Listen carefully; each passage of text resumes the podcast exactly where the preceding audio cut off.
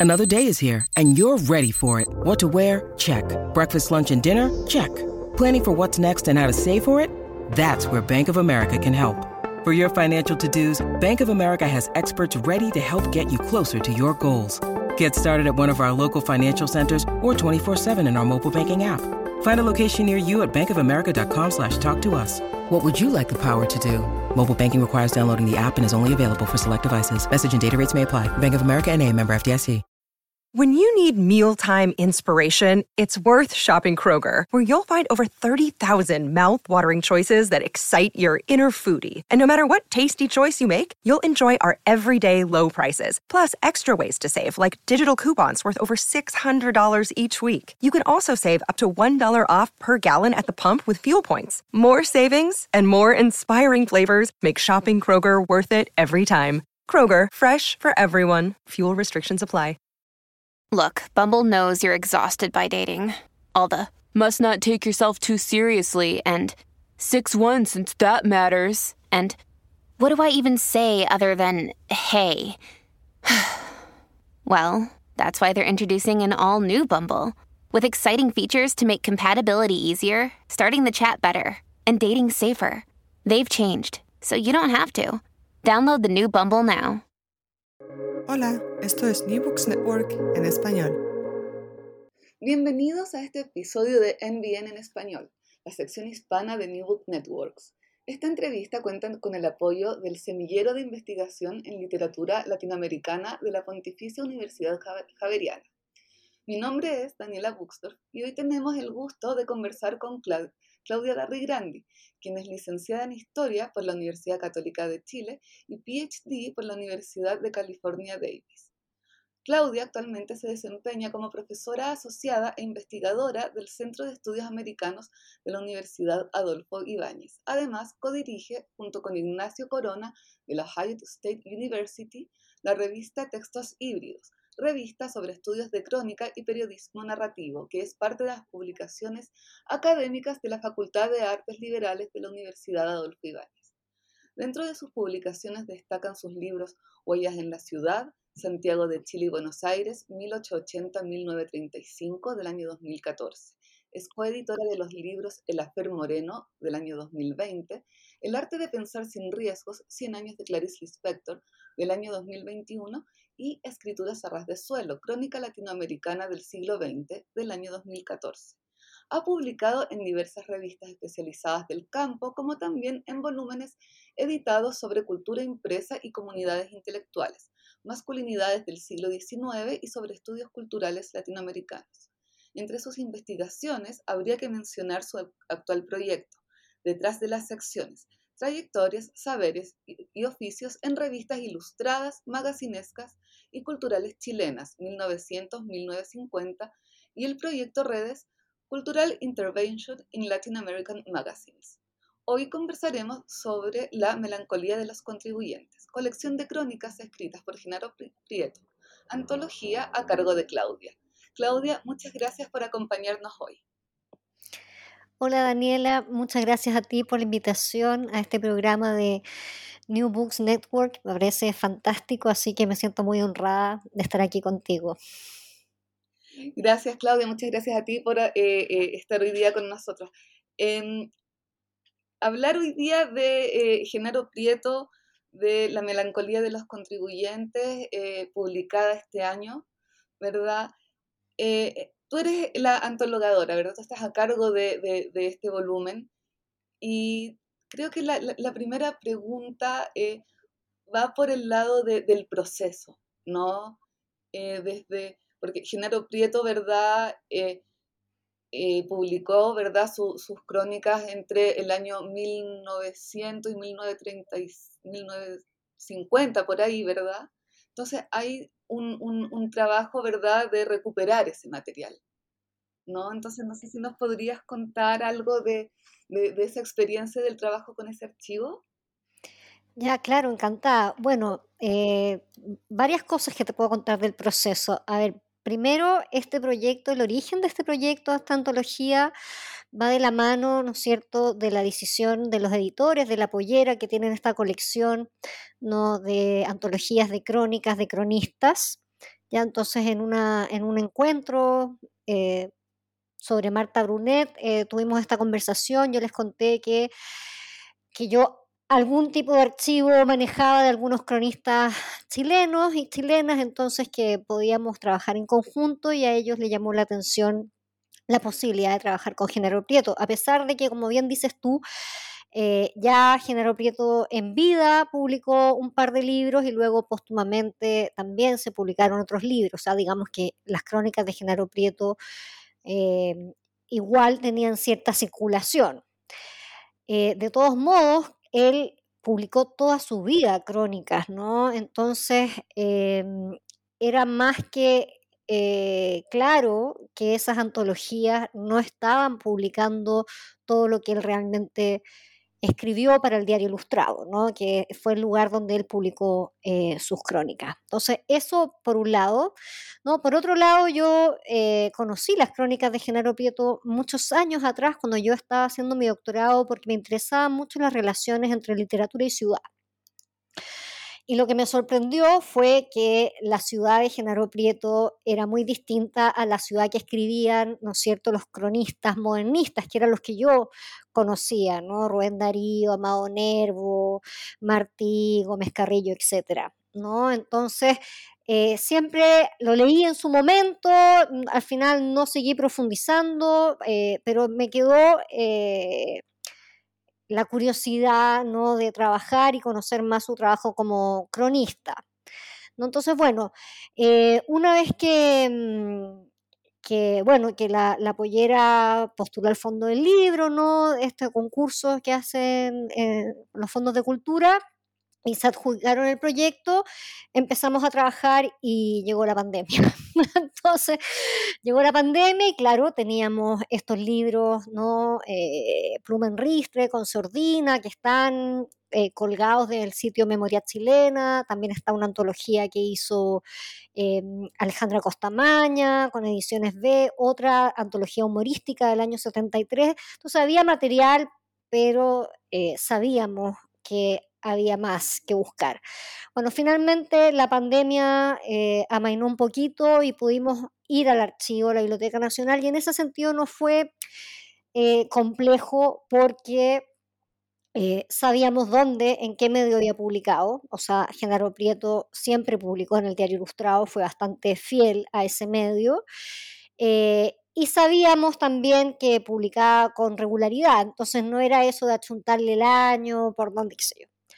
Ahora bien, la verdad es que una de las cosas que no he resuelto es cuál fue la primera crónica, por ejemplo. Eso no lo tengo claro. ¿Cuál fue la primera crónica? Em, hay, ¿no es cierto? Eh, yo no he hecho bueno, debo decir también que trabajé con William Herrera, me apoyó en el, en el trabajo de archivo, ya eso también es otra cosa que mencionar. El trabajo de archivo, si uno lo hace solo, es muy lento, si es que no tiene dedicación exclusiva a eso y tener un equipo es fundamental, ¿no? Entonces, bueno, hicimos una revisión. Eh, no es del comienzo comienzo, porque siempre está el temor de que uno puede perder mucho tiempo tratando de encontrar esa primera crónica, ¿no? Es un trabajo lento, trabajamos con microfilms, no, no, no, tenemos acceso al periódico impreso. Eh, sino digitalizado. Entonces, también había que ser estratégico en ese sentido. No teníamos todas las horas disponibles, con la pandemia había horarios acotados, qué sé yo. Entonces, bueno, me interrumpes, Daniela, lo que me quieras preguntar, porque yo te puedo hablar muchísimo de esto. Yo estoy fascinada escuchándote porque estoy imaginando ese trabajo de archivo, ya esto de eh, este afán de querer encontrar esa primera crónica, aunque eh, podemos saber que eh, el resultado final no va a cambiar, sea la crónica A o la crónica B la que estuvo escrita primero, pero está como, como, como esa insistencia propia del investigador. Así que yo te estoy escuchando feliz. Bueno, entonces está esa inquietud. Además que eh, Genaro Prieto también dibujaba, hacía ilustraciones. Entonces, cuando dicen que él empezó a colaborar con el Diario Ilustrado en 1913 o 1914, eh, no sabemos si en verdad fue con una crónica, si fue con una ilustración o si fue con otro tipo de contenido, texto ¿no? o material. Entonces, bueno, ahora eh, sí, eh, otra cosa que es interesante señalar era que, bueno, también eh, lo que facilitó el trabajo de archivo fue que generalmente publicaba en la sección editorial. Entonces uno se va derecho ahí a la página editorial y si no estaba ahí, no era, no, era muy raro que su texto estuviera en otra página, ¿no? Entonces eso también facilita, ¿no? Eh, bueno, también te puede engañar, porque uno dice, ah, no está en la página editorial, sigo de largo y después resulta que me perdí otras cosas que estaban en otra parte, pero hay ciertas mm, regularidades, ¿no? Que te ayudan a, identificar su trabajo. Em, y generalmente lo que destaca mucha gente que firmaba con la P, ¿no? De Prieto. Ahora era una práctica común ¿no? En la página editorial la mayoría firmaba con la inicial de su apellido. Y muy raras veces él publicaba con, con su nombre eh, completo, ¿no? Género Prieto. También queda siempre la duda, a veces hay unos textos por ahí que uno no puede ver bien la firma o no ve bien la letra, qué es lo que pasa con el archivo, ¿no? Eh, si el original no estaba bueno, la copia digital tampoco está muy buena, o a veces hay manchitas, cosas que por mucho que uno haga zoom en el microfilm, eh, no puedes identificar la letra ¿no? de, la, firma, y uno a veces por el tono puede intuir de que en verdad sí era del autor, pero da miedo como asegurarlo, ¿no? Entonces, bueno, esas son cositas a veces que, que juegan un poquito en contra con la obsesión de la investigación, ¿no? Em, también eh, muy interesante porque su trabajo está eh, dialogando muy claramente con su contexto político, social, cultural, ¿no? Entonces, también uno puede ver en sus crónicas, si uno hace el seguimiento eh, así número por número el diario ilustrado, aunque él no publicaba todos los días, pero eh, va siguiendo, ¿no es cierto?, ve que hay ciertas continuidades, cómo sus comentarios van dialogando con lo que se publicó en otra editorial o en otro periódico o en otra sección, ¿no? Entonces, es una puerta de entrada a, la al momento ¿no? que se está viviendo, pero también una puerta de entrada a la misma prensa. ¿no? ¿Qué más te puedo comentar del archivo? Yo diría que eso, la verdad es que no es un caso, digamos, difícil, ¿ya? Eh, porque el material, el diario ilustrado está microfilmado casi completo, en general está en buen estado y él tenía esa regularidad y esa manera de firmar que era de fácil identificación. Y, Claudia, eh, hay algunos cronistas de ese tiempo como no recuerdo en este momento si era Teófilo Cid o Joaquín Edwards Bello, que tenía días fijos en los que publicaba las crónicas. ah, Joaquín Edwards Bello. Ah, era Edwards Bello. Sí, Edwards Bello tenía un momento que tenía los lunes y creo que después en otro momento tenía los jueves.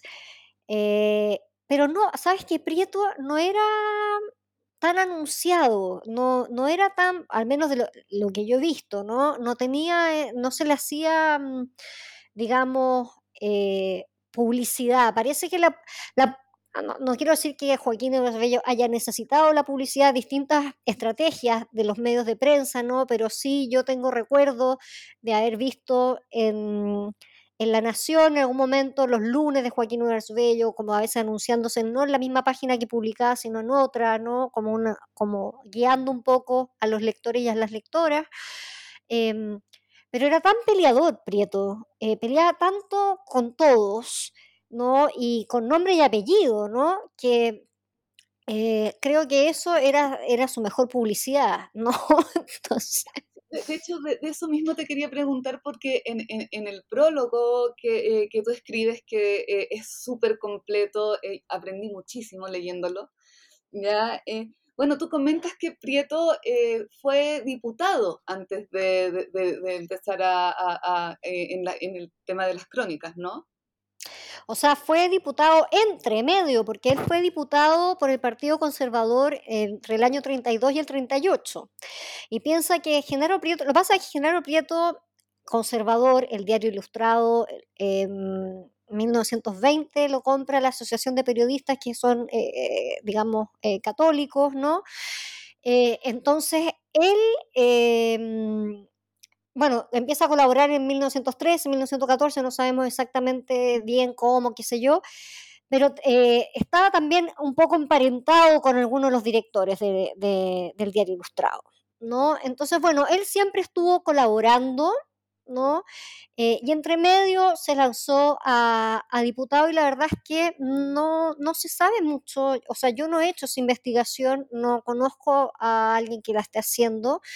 Eh, sobre, mm, sobre así como su rol de diputado. Yo sé que em, eh, Pablo Concha, si no me equivoco, está trabajando también eh, con Genaro Prieto, ¿no es cierto?, sus vínculos también em, con intelectuales, digamos, desde el punto de vista más internacional, qué sé yo, pero eh, pero sí, pues él fue diputado, no tengo mucho que decir al respecto porque no lo he investigado, lo que sabemos es cómo él mismo se publicita, digamos, o él escribe en las crónicas un poco esto de su campaña, hágame la cruz y, llegaré al Congreso, ¿no? Em, pero ahí está, parece que no le fue muy bien, ¿no? Eh, pero fue también algo que informó eh, su crónica en la medida que a él le permitió, em, digamos, hablar con más propiedad sobre cómo funciona el Estado, ¿no? que es lo que él escribe eh, muchísimo, muchísimo, muchísimo, muchísimo. Entonces... perdona, sí, disculpa.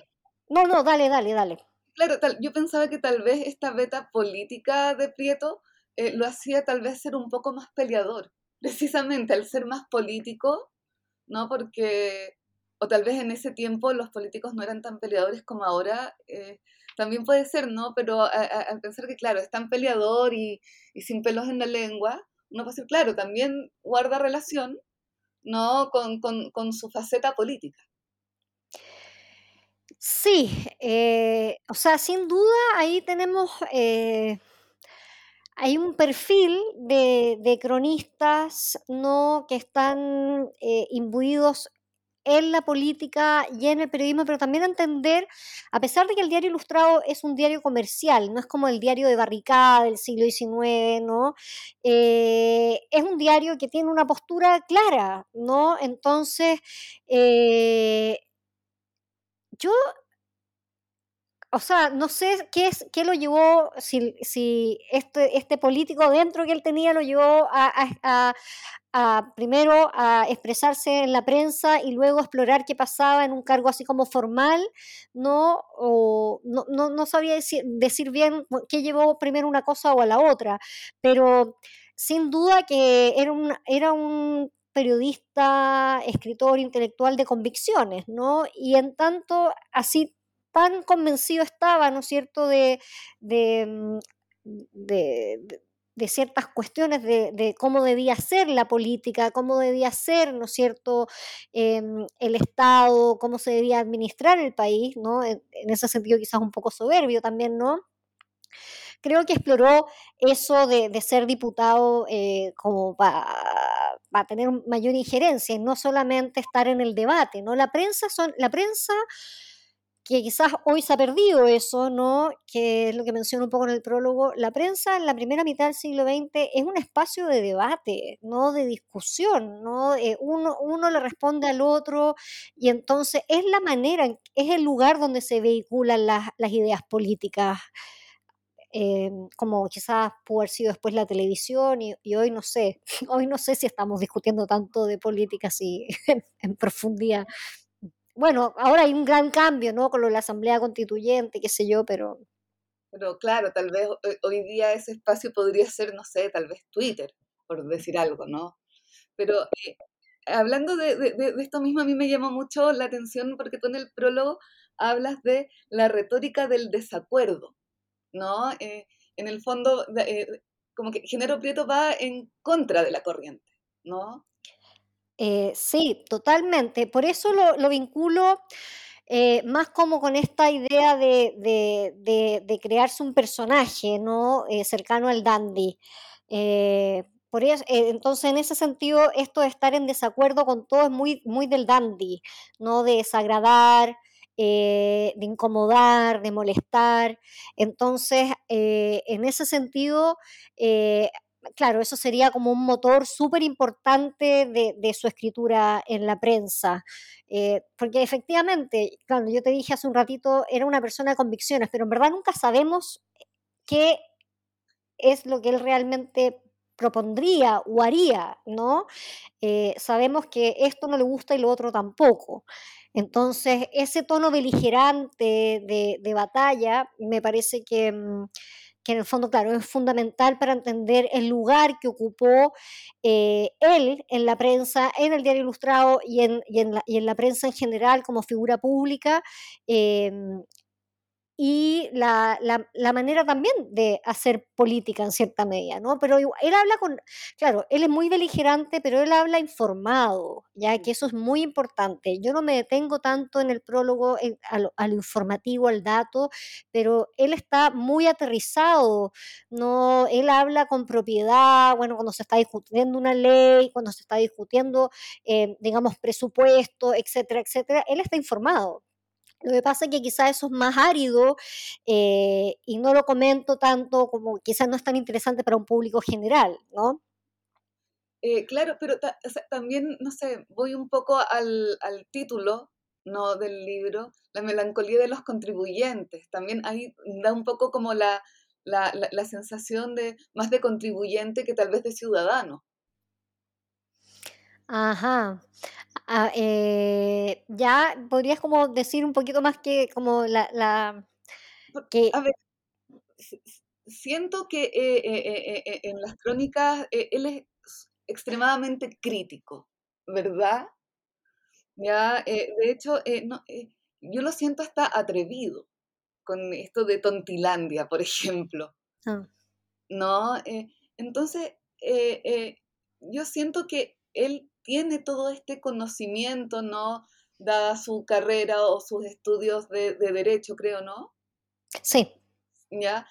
Eh, entonces creo que él también, eh, o sea, nosotros como ciudadanos nunca nos planteamos a nosotros mismos como contribuyentes, ¿verdad? Tal vez hoy día, pero estamos hablando 100 años eh, después, ah, puede haber gente que diga, yo con mis impuestos no quiero que pagarle el sueldo a tal diputado, por decir algo, ¿no? Pero eso es algo que yo siento muy actual. Entonces, cuando él propone al ciudadano como el contribuyente, ¿verdad? Yo también siento que le está dando como otro estatus. ¿No? Así como, oiga, usted no es solo ciudadano, es también contribuyente, como, ojo ahí, ¿no? Y, y en el sentido como informativo de las crónicas con todo esto, que como dices tú, él habla con propiedad, ¿verdad? Él eh, también está al informar y, en el fondo dar estos puntos de vista, también podría, esto es solo una tesis que se me ocurre a mí, tal vez está también empoderando al lector.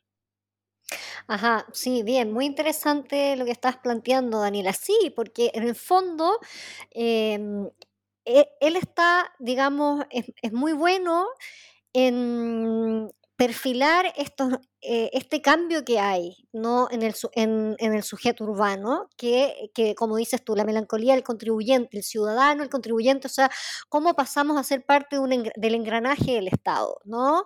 Entonces también habla de los padres de la familia, o sea, habla mucho de, digamos, nuestros deberes, quizás más que de nuestros derechos, Como con mucha ironía, obviamente, ¿no? Entonces, en ese sentido, eh, claro, está, ah, digamos, empatizando con sus lectores más que con sus lectoras, ya eh, sobre esta condición, ¿no? Acuérdate que en 1925 hay una nueva constitución eh, que cambia también la definición del ciudadano, entonces hay todo, es súper interesante también eso, ¿no? Que está dando cuenta de ese cambio, ¿no? ¿Qué implica ser ciudadano? ¿no? Eh, y ahí, claro, estaría esta, esta, mm, esta idea que dices tú como de estar eh, avisando, ¿no? Eh, previniendo al lector de, lo que le corresponde, ¿no? Bueno, y claro, y él lo menciona, sobre todo cuando habla de los padres de familia, esto como de la carga también, finalmente, es como este, este ciudadano un poco sobrecargado con, con pagos, impuestos, etcétera, etcétera, ¿no? Y responsabilidades. Claro, sí. Eh, bueno, eh, tú comentabas lo de la ironía, ¿no? Que en el fondo es como el, el, el sello, ¿no? Podríamos pensar tal vez uno de los sellos característicos de, Prieto. Pero tú también en el prólogo lo presentas como un cronista de amor y de odio. Así como que mucha gente eh, le encanta, pero que pareciera que también le, genera resistencia a, ciertos lectores, ¿no? Sí, yo creo que eso también es como algo de, la característica de, del dandy, ¿no? Em, de ser amado y odiado, eh, quizás hasta por las mismas personas, ¿no? Creo que por ahí Joaquín Eduardo Bello eh, comenta algo, ¿no? porque sí, porque era tan, digamos, eh, era tan claro y explícito y frontal que obviamente que mm, quienes estuvieran del otro bando político, por decirlo, porque, eh, claro, en esta antología no, no incluimos muchas de las crónicas que él escribe contra Alessandri y otras figuras políticas, pero es, es brutal, ¿no? Es eh, muy intenso, intenso, intenso. Son muchísimas crónicas en contra de Alessandri y el gobierno de Alessandri. ¿ya? Entonces, claro, obviamente que podría ser muy irritante eh, y también podría ser irritante para el ciudadano común y corriente que también estén como ahí un poco achacando, podría ser irritante como también una forma de empatizar, dependiendo, ¿no? De eh, que estén machacando esta, esta nueva condición, ¿no? De, mm, del oficinista, ¿no? Del trabajo burocrático, qué sé yo, ¿no? Y bueno, y, y también muy irritante eh, para las mujeres, ¿no? Eh, no está en este libro eh, tan evidente, pero en otras antologías está presente. O sea, eh, también estuvo en contra del divorcio y sus crónicas en contra del divorcio son, y contra el feminismo son bastante, son complejas, ¿no? pensando, hablando desde el hoy, no desde el siglo XXI. Claro, ahí sale la beta conservadora. Muy conservadora, claro. ¿no? Y claro, por eso el lado irritante, pero obviamente para quienes se sentían identificados con em, eh, las ideas, digamos, del Partido Conservador, eh, eh, estaba perfecto, ¿no? Entonces... Claro. y respecto a eso mismo, este como criterio de selección de las crónicas, porque tú ahora me dices, claro, que dejaron fuera varias crónicas, aparte que son, son muchos años de escritura, son muchas crónicas, ¿verdad? Con tanto material, ¿verdad? Yo me imagino que no es fácil seleccionar.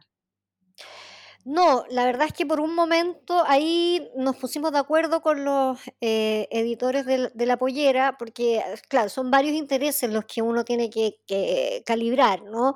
Por un lado, eh, claro, desde el punto de vista de la investigación y de la obsesión del archivo, uno dice, publiquemos todo lo inédito, todo, o sea, inédito, digamos, del libro, porque que ya, ya salió. Todo lo que apareció en la prensa y que no ha salido en otra antología. Ya, eso podría ser un criterio. Em, otro criterio, bueno, hagamos una, un índice temático, ¿no? De ciertos temas, ¿no es cierto? Cubrir eh, temas muy representativos de él, otros que aparecen que son nuevos, qué sé yo, otro una cuestión cronológica, etc. Y la verdad es que optamos por ir mezclando un poquito de todo, ¿ya? Eh, porque, claro, hay muchas crónicas inéditas, pero pensando en que esta, es una antología que, busca llegar a la mayor cantidad de público posible, a un lector, una lectora que se quiera entretener, no es, eh, digamos, una edición, digamos, crítica, ¿no? Eh, de especialista. Entonces ahí buscamos como crónicas que eh, fueran representativas que hubiera también crónicas que no se han publicado en prensa, eh, perdón, en, diarios, en, eh, ¡ah! en, libros en otras oportunidades, ¿no? Eh, y que fueran de, interés para un público lector amplio, porque hay muchas que son muy áridas, la verdad. Hay muchas crónicas que mencionan muchos personajes, diputados, ministros, que si tú no sabes quiénes son y no estás estudiando eso, de repente no no le vas a encontrar ni un sabor, no, no le vas a encontrar mucho interés. Y, llegan a ser incluso un poco crípticas cuando habla de presupuesto, de la dieta parlamentaria, un montón de información que en verdad, si no estás al tanto de lo que se está discutiendo, ni siquiera ves la ironía, porque no, no entiendes, ¿no? Em, y también, bueno, claro, las sobre el divorcio, digamos, son crónicas, digamos, misógino, entonces también... Eh, no sé, ahí es un arma de doble filo. Eh, ¿Queremos potenciar ese discurso? No, pero tampoco hay que ocultarlo, ¿no? Eh, eh, él, escribió eso también, ¿no? Entonces, cuestiones ahí que hay que ir balanceando y matizando, ¿no?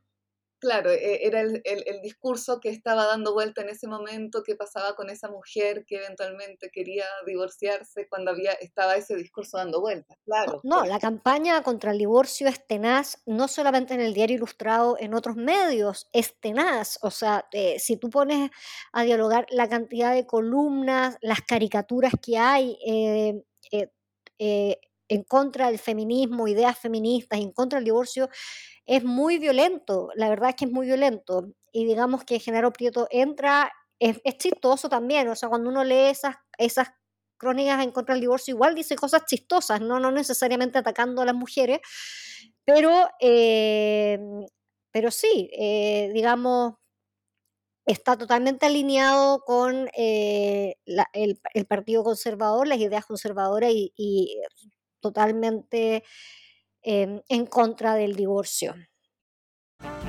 This episode is brought to you by Snapple. Welcome to the Snapple Market Auditory Experience. Close your eyes. Imagine you're walking into your neighborhood store. You make your way to the back and reach for your favorite Snapple flavor. You can't wait.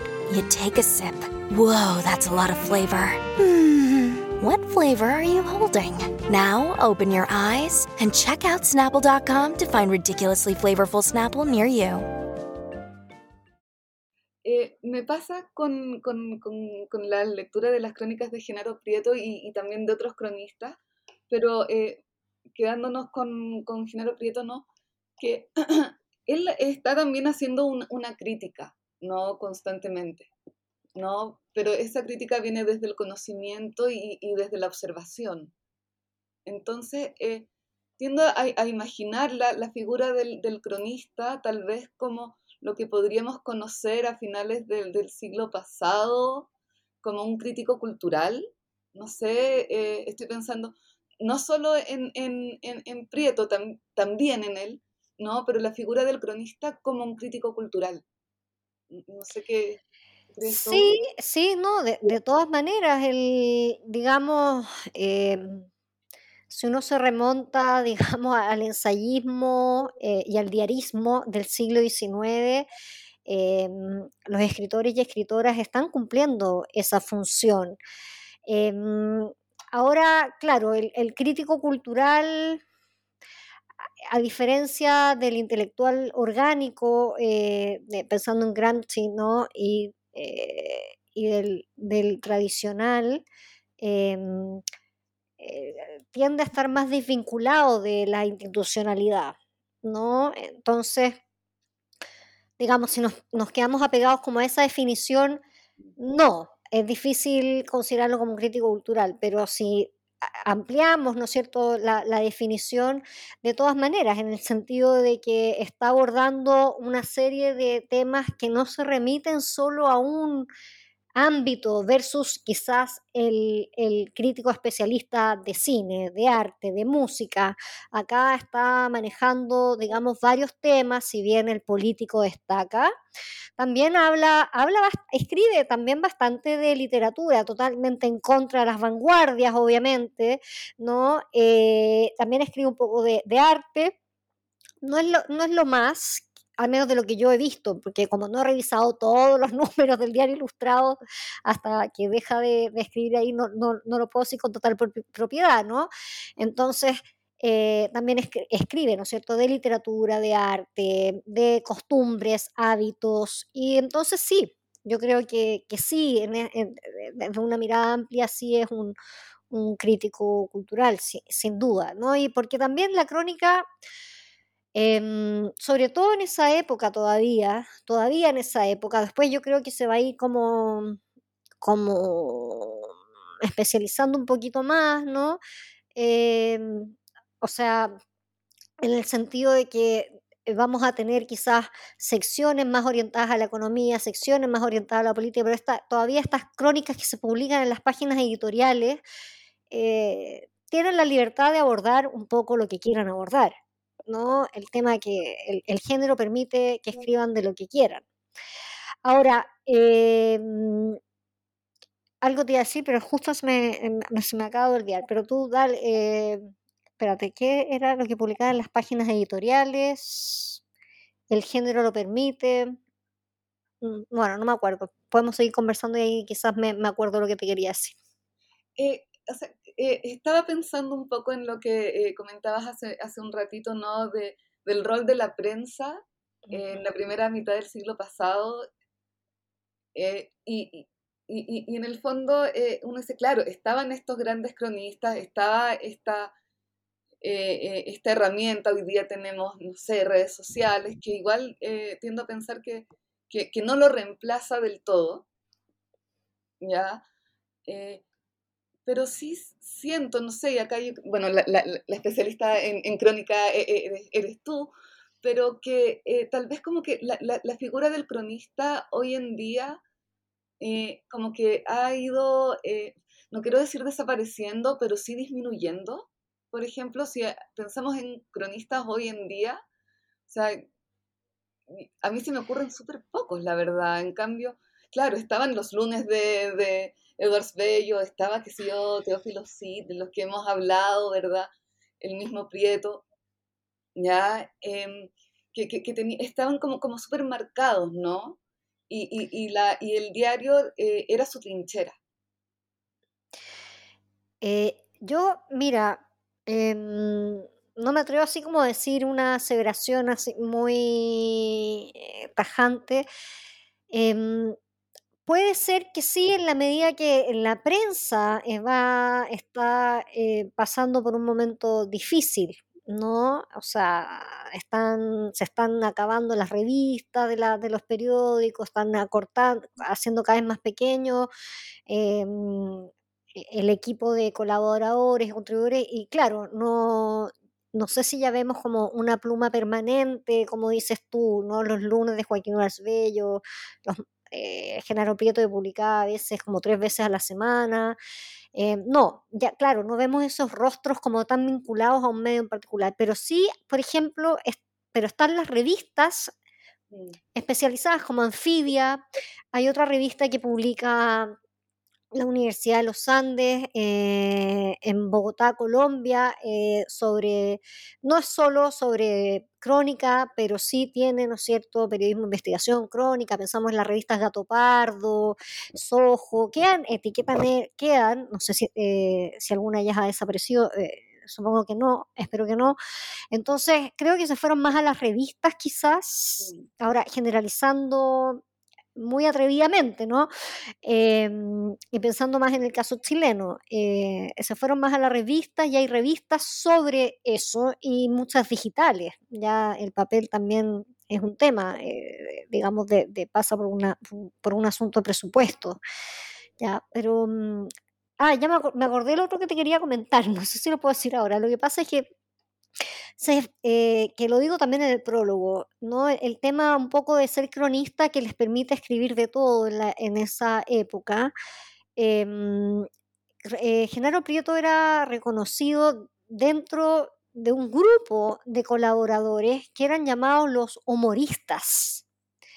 ¿Ya? Entonces es interesante eso, o sea, no, no destacaba tanto el género escritural, sino eh, más bien el tono de su colaboración, porque así como hablaban de Prieto, habrá, hablaban de Coquedela, ¿no? ¿no es cierto? Que también tuvo una, un paso importante en el diario ilustrado y en otros muchos otros medios, ¿no?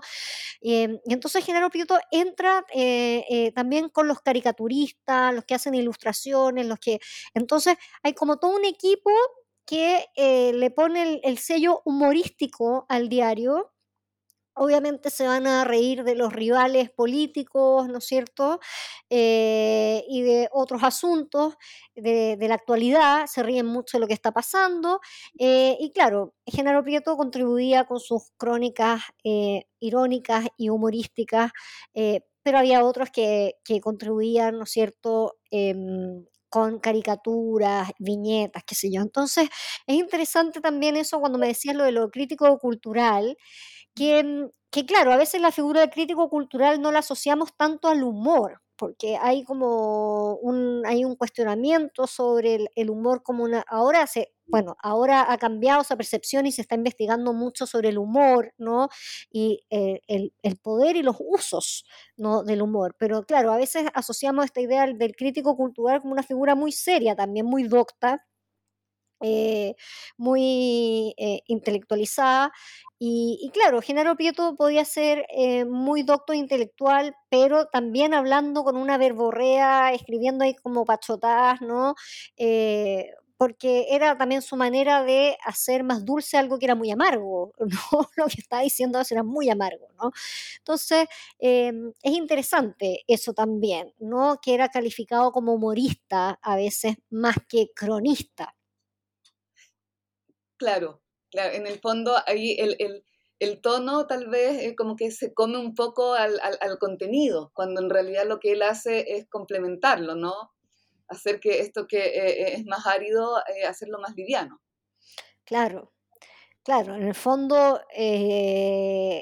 si tú, lo, tú también te puedes reír, o sea, nos reímos ahora, hay muchas crónicas con las cuales todavía nosotros nos reímos que no necesitamos saber ahí exactamente lo, que está pasando. Entonces, pensar también esa llegada que tiene él con, eh, con el humor eh, y cómo puede permear ¿no? Eh, o intervenir en, en, la opinión de los que están leyendo sus crónicas, ¿no? Eh, más allá de, de, lo sesudo o el dato duro que o el comentario que pueda estar diciendo. ¿no? Entonces el, humor también es como un mecanismo así de, eh, como de infiltración, por decirlo. Claro, es como, él fue como innovador en ese sentido, ¿no? Ocupar tal vez el humor como una herramienta, así como hacerla, ocuparla a su favor.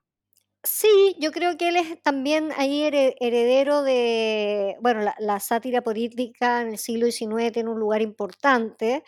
Em, eh, y después Genaro Prieto va a colaborar también con la revista Topace, eh, no tanto, pero sí, no tanto como colaboró con el Diario Ilustrado, que si no me equivoco la revista Topace se funda en 1930, ya está el Coque Delano ahí, que es sátira política.